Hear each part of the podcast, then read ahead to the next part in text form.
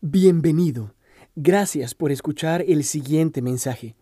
Si desea más información o escuchar otra prédica, visite nuestra página web www.redilelpoblado.org. Buenos días para todos.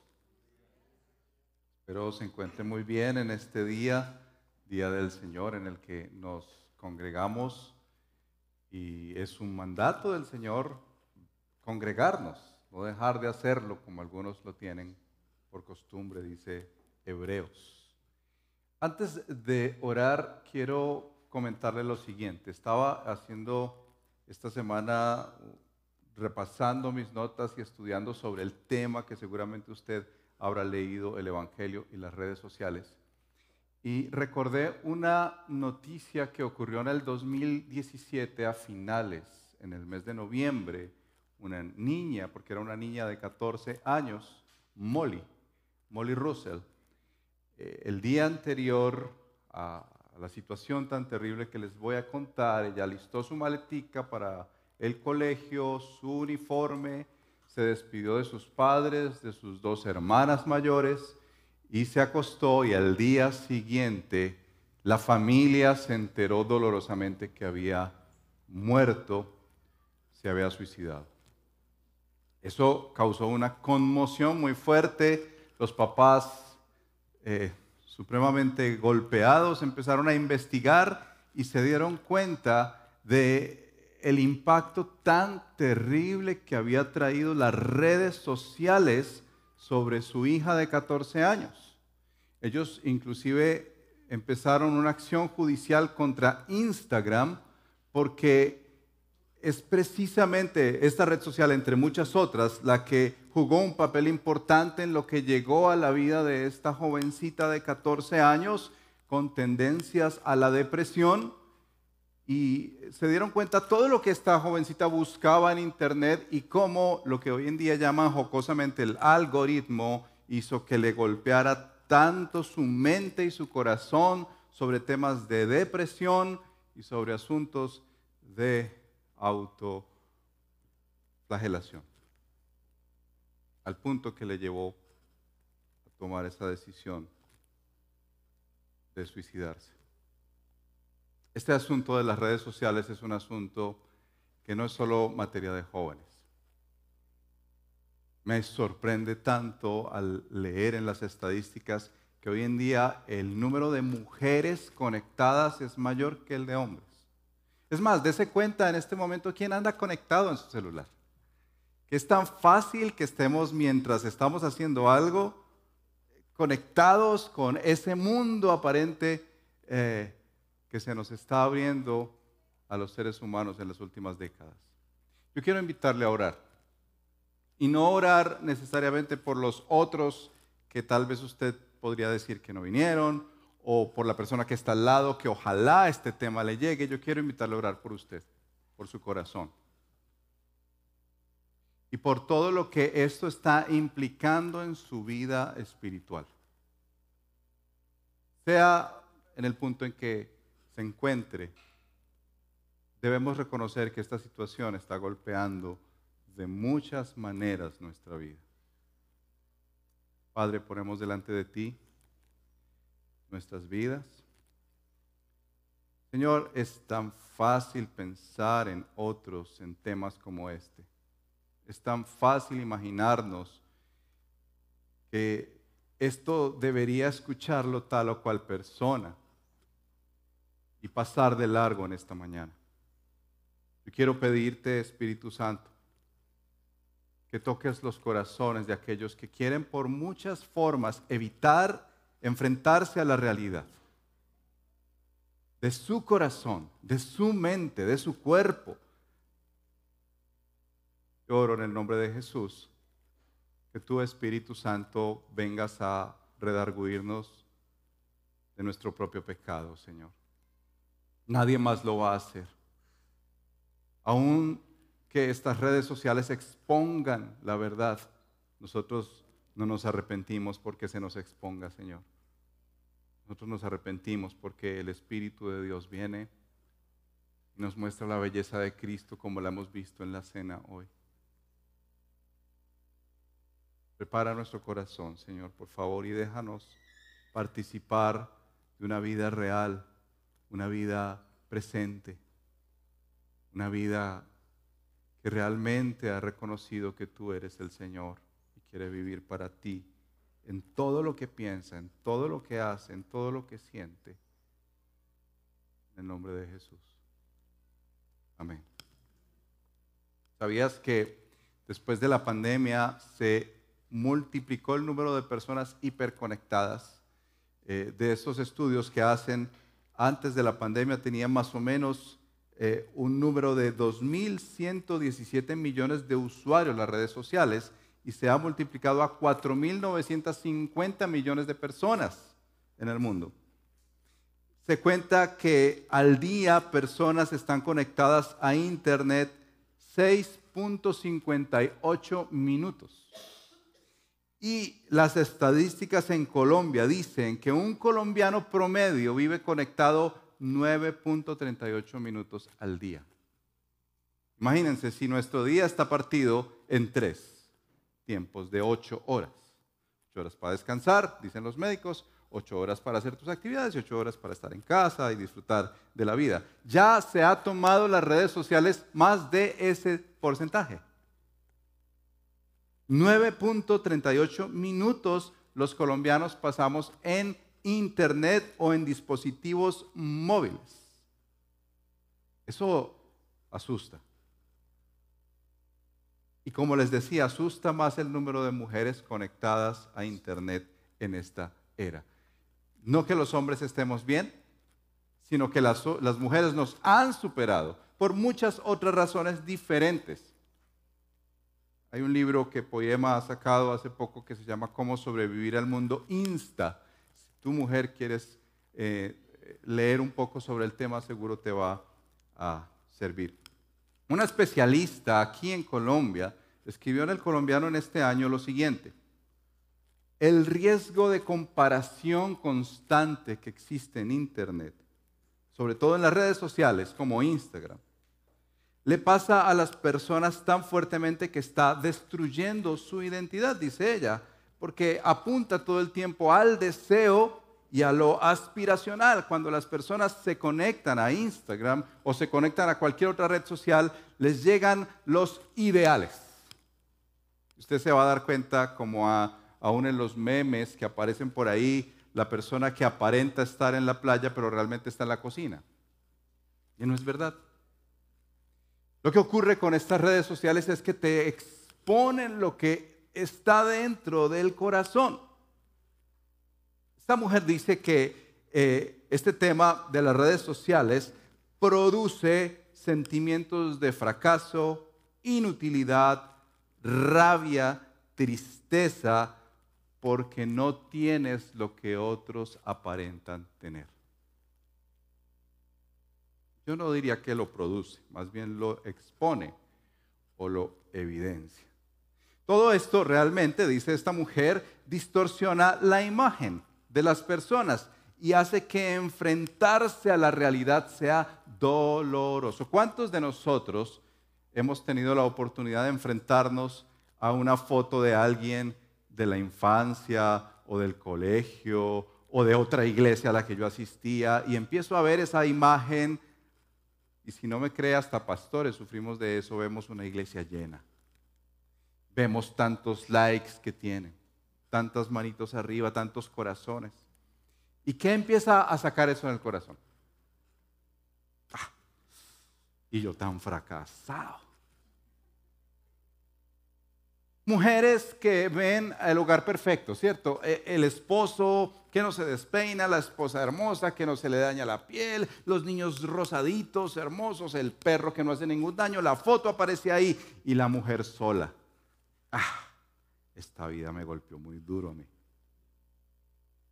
¿Y qué decir del cuerpo? y los hombres de todas las oportunidades. Y si nos vamos de red en red, ¿qué decir del pensamiento escrito? Y lo que implica eso, la arrogancia masculina en querer llevarse el punto con un tweet.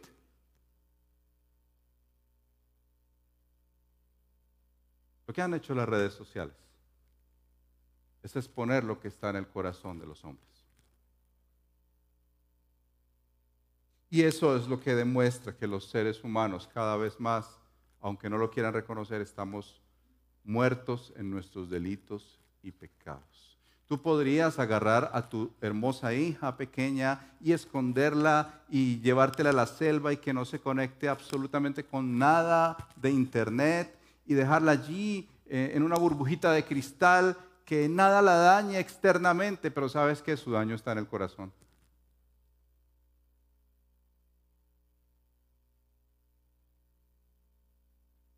Hay tres áreas en que las redes sociales están mostrando esa pelea contra el Evangelio. Fuertemente. Se levanta como la corriente de este siglo, como el, el, arma de Satanás para destruir a la iglesia de Cristo. En primer lugar, esa cultura selfie que le llaman, los autorretratos, es una cultura narcisista y que presenta que nosotros los seres humanos tenemos deseos insaciables. Pone una personalidad egocéntrica. Y, déjeme decirle, tal vez alguno está peleando ahí, pero, pero no, no ha exagerado, pastor, yo me tomo fotos solo en los cumpleaños. Qué bien. Pero estamos hablando aquí de las personas y ahí está la inmensa mayoría que no tenemos el dominio propio del Espíritu para manejar las redes sociales. La cultura selfie levanta y expone una personalidad egocéntrica o una personalidad tan insegura que solamente está tranquila cuando le dicen tan bonita que está, tan bien que se ve y un montón de seguidores.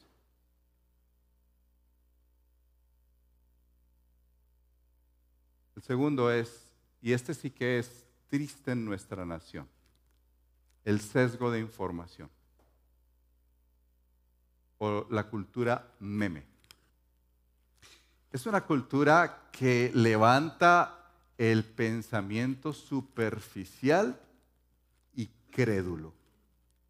La gente cree lo que llaman las fake news, las noticias falsas. Todo lo que aparece en internet, usted sabe que se lo, se lo reenvían a uno y se lo reenvían a uno y le reenvían a uno por WhatsApp y se lo creen sin siquiera leerlo, sin siquiera detenerse a pensar si eso es cierto, solo se retransmite y hay un sesgo de información que ha levantado presidentes, no solamente en Latinoamérica, sino en los Estados Unidos. O la idea tan superficial de pegarle a una foto unos tantos caracteres y creer que eso es cierto. está golpeando fuertemente contra la realidad del Evangelio. En primer lugar, de la cultura selfie que nos llama a nosotros a, a, ver que Cristo es el centro y Dios es el Señor y no nosotros. En segundo lugar, a que nuestra mente es para el Señor y que no sea como la semilla que cae en esa tierra que es tan superficial, tan superficial que la raíz no logra agarrarse profundamente en la tierra, porque a toda hora cualquier circunstancia externa la destruye. En tercer lugar, la cultura de la plataforma del éxito. ¿Cuántos en, eh, en esta era tan hiperconectada quieren aparecer con el éxito? Eh, ser la persona más famosa de la ciudad o del país, inclusive a expensas de temas morales y éticos. La cultura de las redes sociales es una cultura que no podemos opacar, hermanos, por más que tú creas y digas, no, yo ya soy un viejito que yo a, a duras penas uso WhatsApp. Y eso porque mis hijos y mis nietos me dijeron que me conectara. Déjame decirte que estas redes sociales golpean tanto que conozco gente de 70, 80 años que manejan mejor el Internet que tú y yo. En mi familia conozco los mayores que empiezan a enviar todo el tiempo un sinnúmero de información y, les he dicho inclusive, ¿has pensado en esto? ¿Has pensado en lo que estás reenviando? Pero el asunto con las redes sociales, hermanos, es que como todo en este mundo es neutral. Piensa en la idea de un cuchillo. ¿El cuchillo per se es malo? ¿Qué es lo que hace que un cuchillo llegue a ser malo? El corazón que dirige esa mano que agarra el cuchillo. Y un cuchillo que puede ser para un uso bueno de partir un pastel, puede llegar a ser destructivo como matar a una persona. Así mismo las redes sociales. Nosotros estamos siendo expuestos públicamente a lo que adoramos. Este asunto del tal algoritmo, algoritmo lo que está mostrando es lo que tú adoras. Si tú te pasas buscando todo el tiempo pepitas de cuarzo traídas de África. Piensa todas las veces que te va a bombardear con pepitas de cuarzo traídas Basta nomás con que tú revises el feed. El, el feed es lo que alimenta el Instagram de tu esposo o tu esposa. Y ahí te darás cuenta qué es lo que está buscando todo el tiempo. Basta mirar los tweets de tu esposo o esposa o el Facebook y te darás cuenta qué es lo que está anidando ese corazón.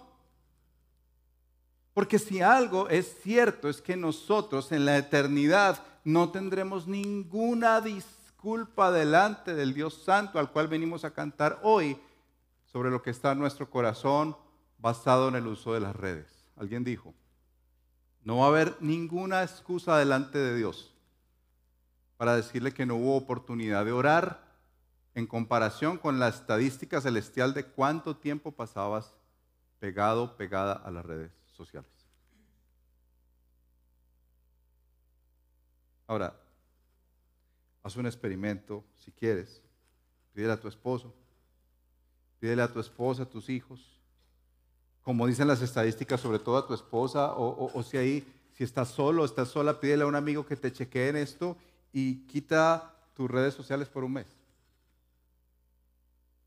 Haz el experimento.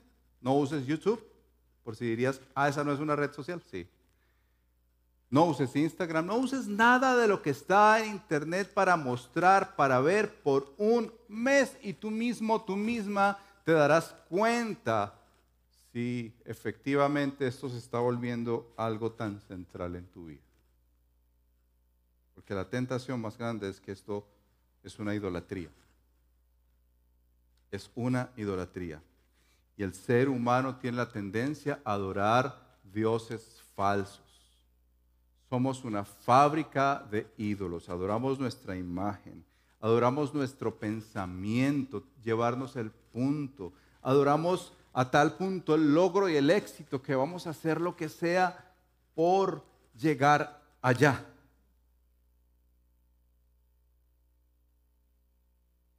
¿Y qué hacemos ante eso? ¿Cómo enfrentamos las redes?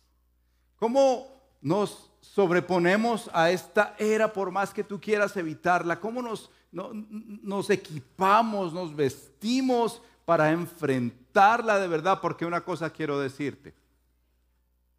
La opción de decir que voy a meter la cabeza como el avestruz en la tierra y creer que no existen redes sociales no es opción. O la opción tal vez superficial o crédula de pensar que a tus hijos no le va a pasar, o a tu esposo no le va a pasar, o a ti misma no le va a pasar. Déjame decirte que Estás muy equivocado, muy equivocada. Padres están sorprendidos cuando llegan a ver el TikTok de sus hijos y lo que ellos ponen ahí. ¿Qué hacemos, hermanos? ¿Cómo enfrentamos esto? Quiero invitarles a leer Romanos capítulo 12, entendiendo que las redes sociales se han convertido en una parte tan constante en nuestra vida. Veamos dos versos esta mañana, Romanos 12, versos 1 y 2. Preguntémosle al Señor en esta mañana, ¿cómo vamos a enfrentar esta idolatría a las redes sociales? Preguntémosle al Señor, Señor, equípanos, por favor. ¿Te das cuenta por qué los pastores hemos, entre una lista de temas, querido equiparte a ti para que enfrentes esta situación? Son asuntos pastorales de primera necesidad, de primera urgencia. Veamos juntos estos dos versos. Por tanto, hermanos, les ruego por las misericordias de Dios que presenten sus cuerpos como sacrificio vivo y santo, aceptable a Dios, que es el culto racional de ustedes, y no se adapten a este mundo sino transfórmense mediante la renovación de su mente para que verifiquen cuál es la voluntad de Dios, lo que es bueno y aceptable y perfecto. Dos versos. Quienes han leído la carta del apóstol Pablo a los romanos podrán leer que de los capítulos 1 al 11 se ha dedicado a dar una suma teológica, un sustento y una base de lo que significa en primer lugar el ser humano delante de Dios y de lo que ha hecho Dios para restaurar al ser humano. Dos aspectos clave de este texto que son como armas que Dios nos da en primer lugar es la gran misericordia de Dios. Ese es el elemento clave que nos sustenta a nosotros en esta era. La vida cristiana se sustenta sobre las misericordias de Dios y vamos a describir un poco este asunto, porque Pablo al terminar el capítulo 11 y hacer un himno majestuoso que leeremos más adelante, al final en los versos 33 hasta el 36, luego menciona dos aspectos que son clave de atender hoy como creyentes basados en las misericordias de Dios. Primero, las misericordias de Dios. Segundo, un llamado en dos momentos, a presentar nuestros cuerpos como un sacrificio vivo y a renovar nuestras mentes. Cuerpo y mente, basados en la misericordia de Dios. No sé si sabías que en las escrituras un sinnúmero de textos nos muestran la gran misericordia de Dios y están en un tiempo verbal que nosotros llamamos el indicativo. La escritura está llena de indicativos de lo que Dios ha hecho. En el Antiguo Testamento, en el Nuevo Testamento muestra lo que Dios ha hecho en favor de su pueblo. Nos ha indicado, nos ha mostrado situaciones reales, concretas, presentes de lo que Dios ha hecho. Mire, por ejemplo, lo que dice el apóstol Pablo en los primeros 11 versos que quiero repasarle. En primer lugar, menciona que el hombre está en pecado. Por cuanto todos pecaron, están destituidos de la gloria de Dios. Romanos 3, 23. Pero en medio de todo eso, el apóstol Pablo menciona una gracia de Dios, que nosotros somos justificados por la fe. Porque en el Evangelio la justicia de Dios se revela por fe y para fe, dice, como está escrito, más el justo por la fe vivirá, Romanos 1, 17.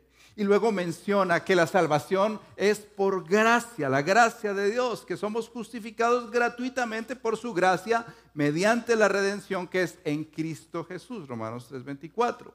También menciona temas como la elección del pueblo de Israel, profundo, capítulo 9, 10 y el 11, cómo es que el Señor no ha desechado a Israel, sino que Dios en su misericordia y paciencia le restaurará después. Pero menciona de la misericordia a nosotros los no judíos.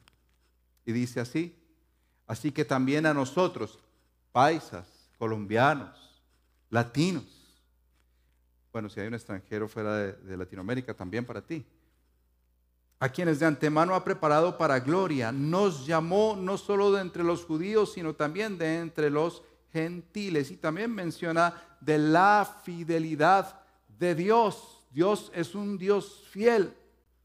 Y nos lo muestra no solamente al llevar al pueblo de Israel de estar en esclavitud en Egipto a la tierra prometida, sino decirnos a nosotros los gentiles, los no judíos, que en Cristo Jesús tenemos herencia en Él. Nosotros somos contados como parte de su pueblo por la eternidad. Y nos lo cuenta a partir de esta gráfica hermosa de el pan y la copa. Primera de Corintios 11 se nos cuenta cómo nosotros comemos de este pan y tomamos de esta copa porque somos parte de su pueblo. ¿Por qué Pablo se dedica tanto tiempo a hablar, por lo menos en Romanos, de las misericordias de Dios? Porque hermanos, nosotros no podemos en nuestra voluntad sencillamente salir corriendo y quitar todas las redes sociales. No podemos, por más que querramos salir corriendo y quitarle los celulares a los hijos y desconectar el internet. No, no funciona así. Funciona si el Señor en su infinita misericordia a ti y a mí nos muestra la maravilla de quién es Cristo. El día de ayer para mí fue un día muy especial. Le estaba contando yo a mi esposa, estaba haciendo mi tiempo devocional. Estaba estudiando Hechos de los Apóstoles capítulo 26. Recordaba cómo el apóstol Pablo tiene que comparecer ante estos hombres, Agripa, Félix. Y en medio de eh, esas ponencias que hacía Pablo, empieza a recordar algo tan sencillo como que él era un perseguidor de cristianos. Él los llevaba a la cárcel y firmaba, votaba para que los mataran. Y dice que un día el Señor lo alcanzó. Él siendo un perseguidor, creyendo que estaba haciendo lo correcto, el Señor lo alcanza. Y es el Señor que le dice, ¿por qué me persigues, Saulo? ¿Por qué me persigues? Dura cosa te es dar cosas contra el aguijón. Y luego cuenta cómo el Señor le hace un llamado para ser un testigo del Señor Jesús a los gentiles. Y recordaba en ese momento algo tan particular de la misericordia de Dios, que me conectó con esta realidad, hermanos. La misericordia más grande del Señor que yo he podido experimentar es que Él haya tocado mi corazón. Algo tan sencillo. Suena tan, todos esperando una cosa tan sabia y tan profunda, pero sí. El Señor tocó mi corazón cuando tenía 14 años. Y me sorprende tanto recordar esa época porque yo no podía haberlo hecho por mis propios medios, hermanos. O sea, e-, el Evangelio es Dios acercándose al hombre y teniendo misericordia de aquellos que estamos tan perdidos y hoy en las redes sociales tan perdidos. ¿No les parece que cuando el Señor toma a un joven, y no me refiero a mí, pero en esta época, y le saca de ese estado tan deplorable de podredumbre y muerte como lo son las redes sociales, y le libera, ¿no les parece que es una misericordia increíble?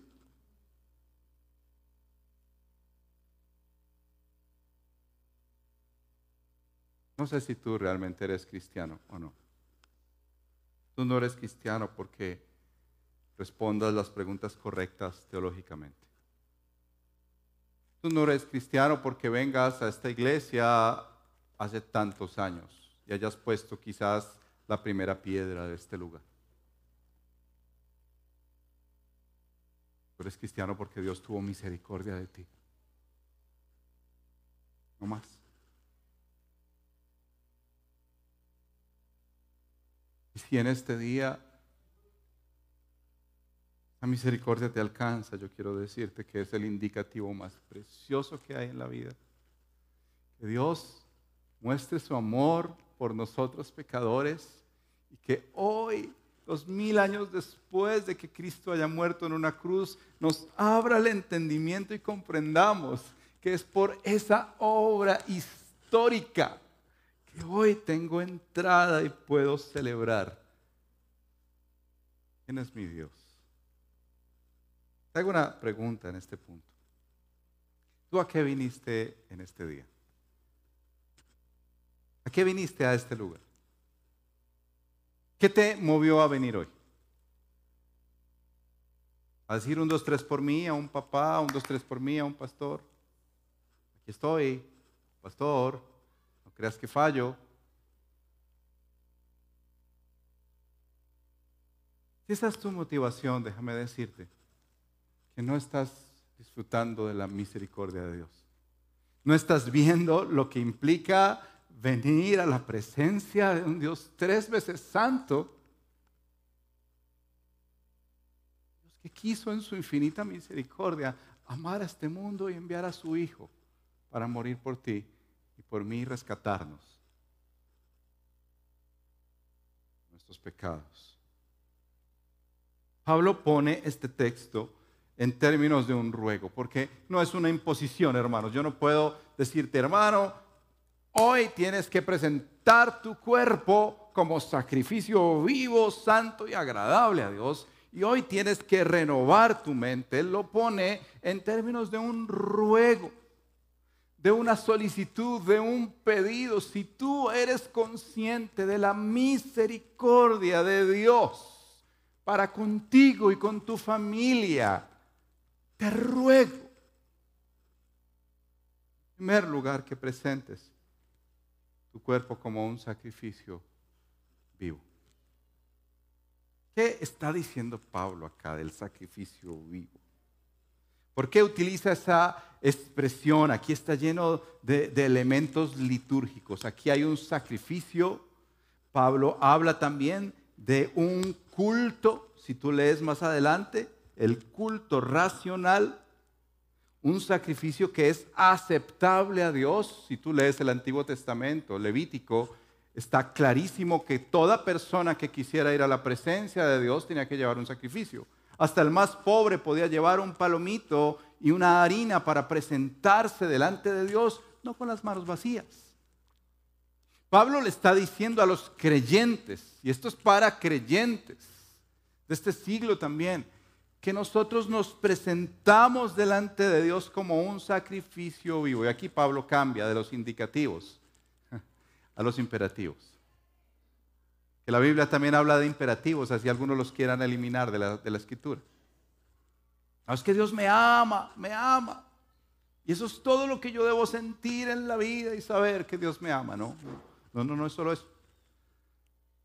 Él dice que Él te ama profundamente con amor eterno, por tanto te ha extendido su misericordia y entonces te invita, basado en esa gracia y ese poder del Señor, a que tú te presentes como un sacrificio vivo. ¿Cómo así que un sacrificio vivo? Presentar el cuerpo como un sacrificio vivo delante de Dios. Bueno, nosotros no como estaba orando Juan José, nosotros cada vez que tomamos la cena no matamos a Cristo, nosotros recordamos su muerte, pero Pablo entiende que cuando venimos aún al culto y cuando nos presentamos diariamente de Dios, nuestro cuerpo es importante en la vida de fe. No es solamente aquellos que dicen, no, se salvaron tantas almas, sí, almas y cuerpos. Mira, para Dios es tan importante el cuerpo que cuando tengamos la redención plena nos dará un cuerpo espiritual. La expresión que Pablo utiliza en Tesalónica a los tesalonicenses, que nos va a dar el Señor un cuerpo espiritual. Aquí en la tierra, mientras estemos vivos, a Dios le importa tu cuerpo Y es una manera importante en la que nosotros nos presentamos delante de Dios, nuestros cuerpos, manos, pies, ojos. ¿Tú sabías que tú adoras a Dios con lo que oyes? Con lo que hablas, con lo que ves, con lo que tocas, hacia dónde te mueves. Este cuerpo se presenta delante de Dios, basado en el sacrificio de Cristo para ser un sacrificio vivo. Nosotros nos entregamos al Señor y le decimos, la adoración, Señor, no son solo cantos. La adoración, Señor, no es solamente servicio en algunos lugares y yo voy a ser un misionero y sirvo por allá. La adoración, Señor, es donde está mi cuerpo. Yo te adoro con mi cuerpo. Pablo pone esto como un culto que realmente es lógico, que es racional. Y utiliza esta expresión, culto racional, para decirnos que tiene toda la lógica de la vida, tiene toda la intelectualidad adorar a Dios con el cuerpo. De hecho, utiliza la palabra latría, de donde venimos a hablar de idolatría, dioses que adoramos. Aquí utiliza la expresión culto latría, nuestro culto racional, nuestro culto logos, nuestro culto intelectual de entender la vida espiritual, nosotros adoramos a Dios con el cuerpo. Ahora, mucho cuidado porque muchos adoramos el cuerpo, ¿cierto? Y muchos quisiéramos tener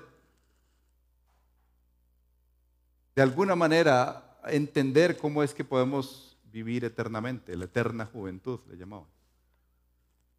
Pablo dice, miren, adorar a Dios en este tiempo es con nuestros cuerpos, con ese sacrificio que es vivo, santo y aceptable a Dios.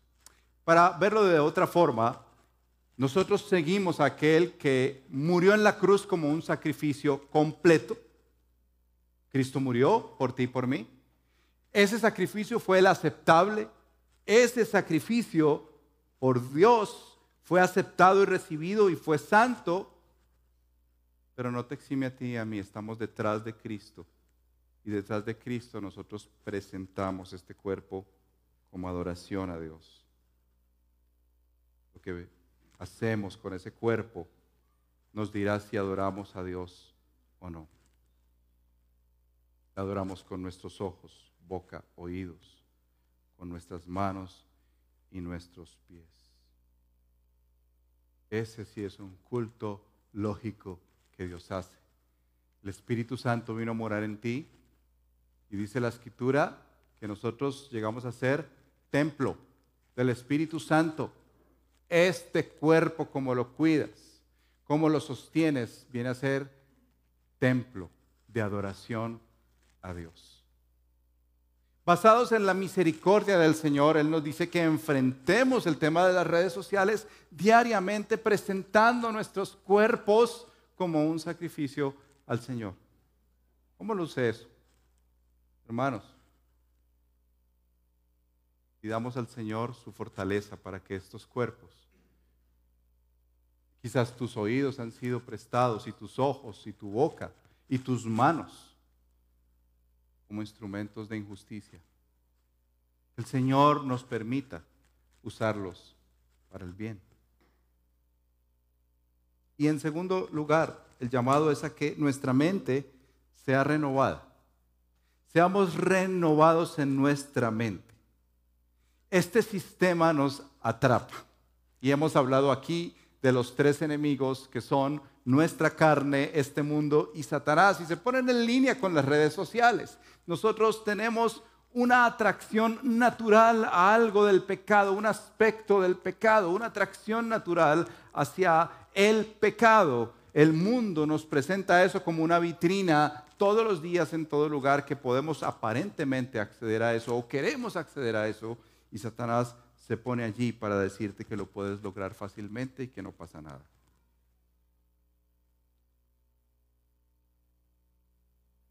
Pablo menciona en este punto de esta carta que nosotros necesitamos una transformación, una metamorfosis de nuestra mente. Y dice, eh, este texto es muy interesante porque menciona esto como un imperativo, pero es un imperativo pasivo. Es extraño cuando uno lee eso, como que eh, lo que está queriendo decir Pablo es, déjate transformar por Dios, déjate transformar por el Señor. Esto te lo mando a ti, pero realmente tú necesitas dejarte transformar por Dios. Renovar la mente. ¿Qué piensas tú de esto de la renovación de nuestra mente? De ser transformados en nuestros pensamientos. ¿Tú dirías que nuestra mente puede ser renovada, transformada? Toma un momento y piensa en tu historia de fe. Desde que conoces a Cristo hasta el día de hoy, ¿tú dirías que hay pensamientos diferentes en tu mente? ¿Sí? Por ejemplo, cuando piensas de ti mismo, de ti misma, ¿hay pensamientos diferentes acerca de ti? ¿Sí? Cuando piensas acerca de otros, ¿hay pensamientos diferentes que han llegado en tu mente sobre los demás? Cuando piensas sobre Dios. Hay pensamientos diferentes, nuevos, renovados. Las escrituras nos dicen que nosotros somos renovados por su palabra. No hay otra manera de ser renovados. Porque para comprobar la voluntad de Dios, como dice Pablo acá, necesitamos conocer su voluntad. Para comprobarla necesitamos conocerla. Yo no puedo decir, yo entiendo la voluntad de Dios y no leo la palabra de Dios. O como jóvenes que preguntan, yo quiero conocer la voluntad de Dios, pero nunca, nunca se acercan a, estudiarla. Para comprobar la voluntad de Dios se necesita conocerla. Y en ese proceso nuestra mente está siendo renovada renovada una y otra vez, limpiada. ¿Tú sabías quiénes son los que disipulan nuestra mente todos los días? El algoritmo. Todos los días te disipula. Todos los días te manda las noticias que tú googleas. Ni siquiera tienes que googlear. Si tú pones por aquí, dices, eh, sillas azules para iglesia. ¿Qué crees que me va a salir a mí las próximas semanas?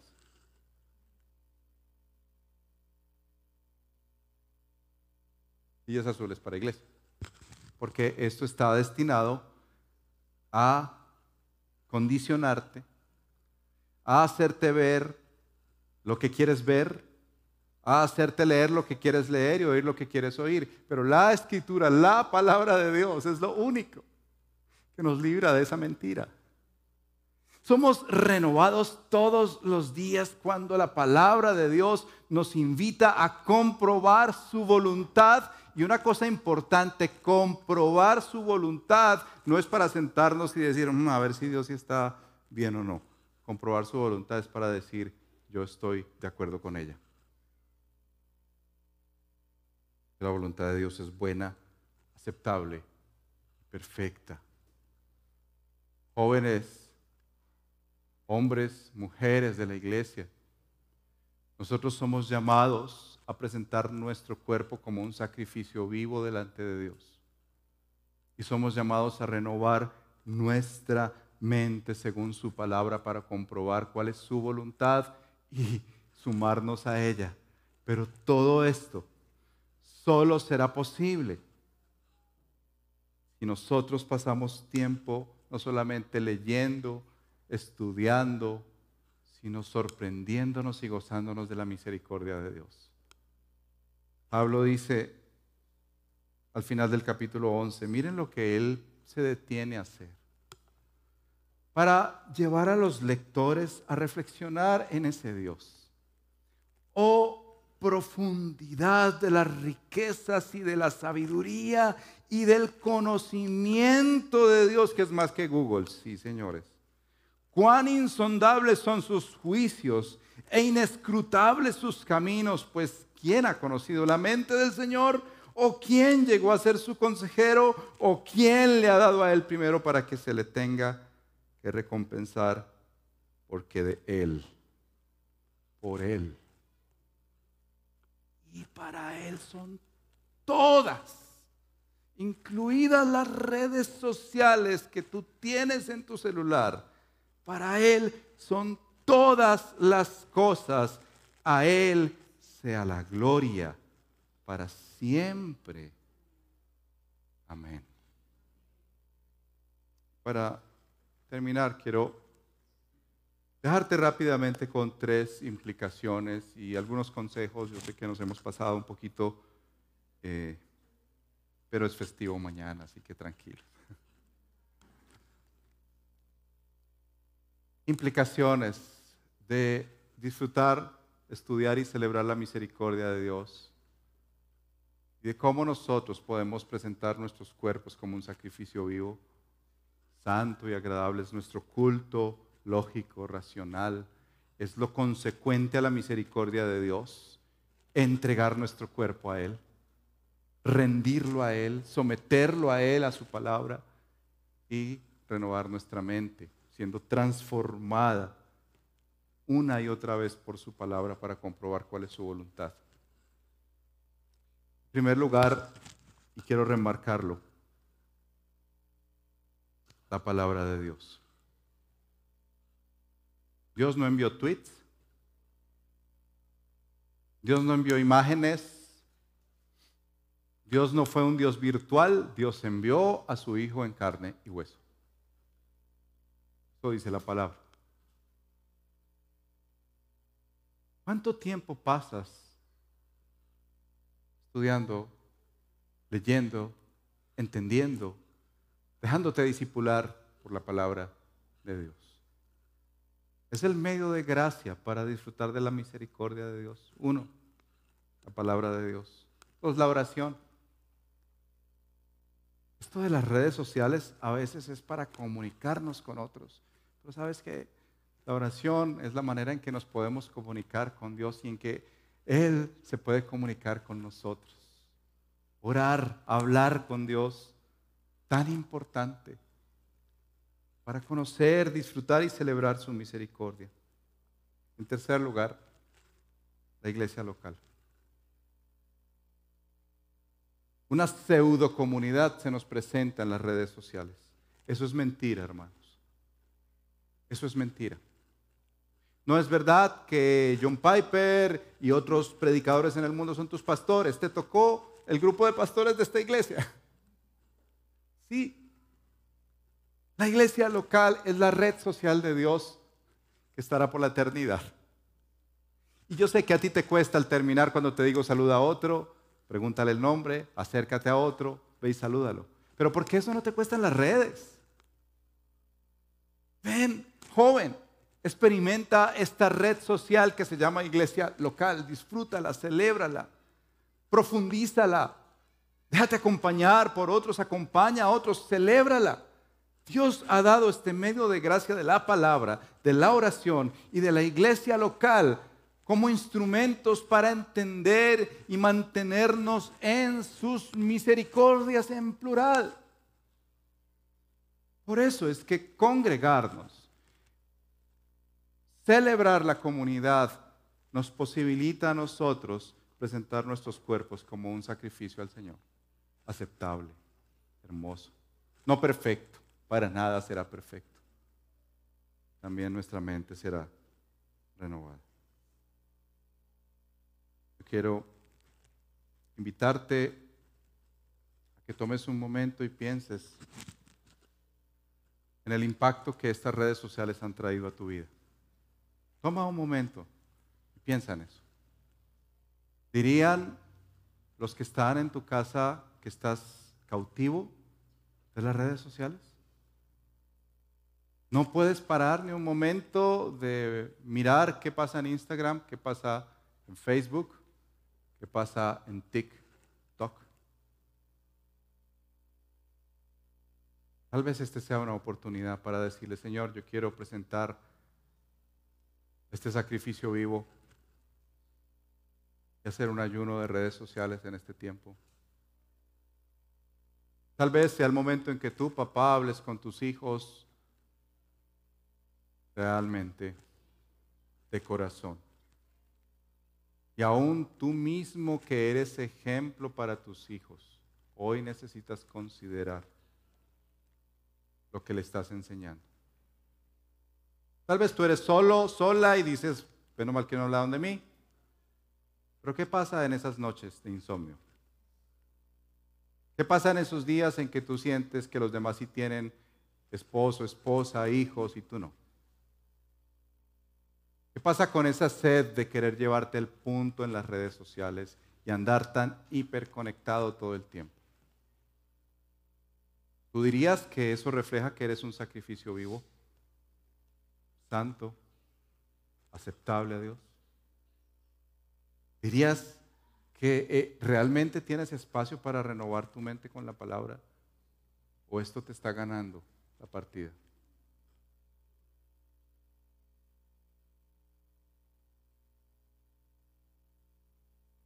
Creo que los jóvenes también pueden preguntarle a sus papás. ¿Qué efecto está teniendo esto en sus vidas? Esto no es solo para los jóvenes. No, pregúntale a un soltero, ¿por qué todo el tiempo andas tan conectado al celular? ¿Por qué aún en el culto? ¿Por qué cuando vas eh, en el transporte público? ¿Y por qué cuando vas aún caminando que estás a punto de caerte? Yo te lo digo porque tengo familia que me dice eso también a mí.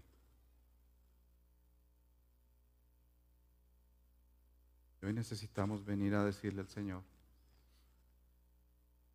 Señor, tal vez yo necesito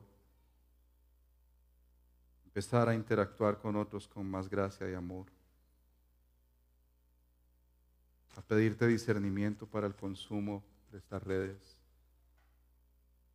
que hagas de mí un hombre, una mujer auténtico e íntegro, que renueves mi mente, que me hagas un sacrificio vivo de adoración a ti, Señor.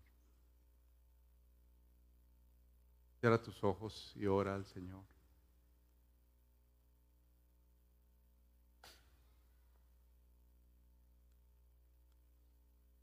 Señor, comenzamos hablando de un extremo tan terrible como lo fue la muerte de esta joven, Señor.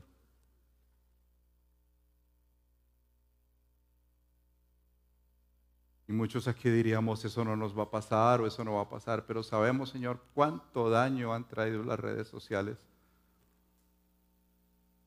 a tu iglesia. Divisiones.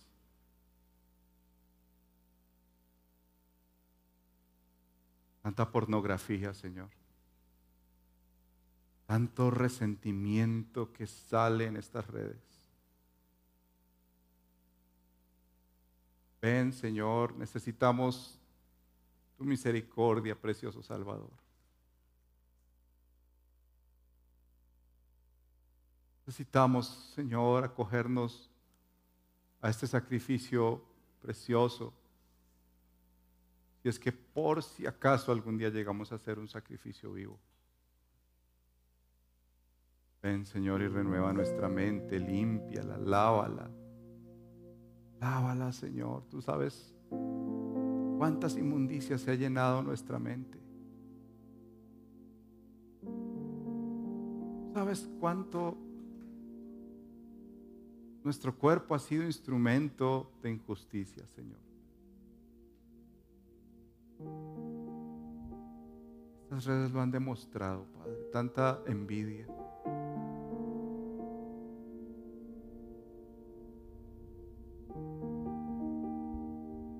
pedimos, Señor, ven. Dávanos, por favor. Haz de nosotros, Señor, un sacrificio vivo. Renueva nuestra mente, Señor. Oro por los jóvenes que tienen esta conferencia en el mes de julio. Señor, que, que puedan atender a este llamado en la ciudad, animarse a ir y llevar a otros jóvenes. Escuchar estas charlas sobre cómo esta generación que se está levantando necesita ser renovada en la palabra de Dios. Sus cuerpos presentados como un sacrificio vivo, como un olor fragante a ti, Señor. Santifícanos en tu verdad. Santifícanos, Señor, basados en esa preciosa, única y suficiente misericordia tuya en la cruz. esa que es nueva cada mañana, la que podemos deleitarnos, Señor, cuando leemos tu palabra. Haz de tu iglesia una iglesia que puede enfrentar esto con las armas espirituales, no con las carnales, Señor. Esperamos que este mensaje haya sido de edificación para su vida. Si desea más información sobre nuestra comunidad, visítenos en nuestra página web www redilelpoblado.org.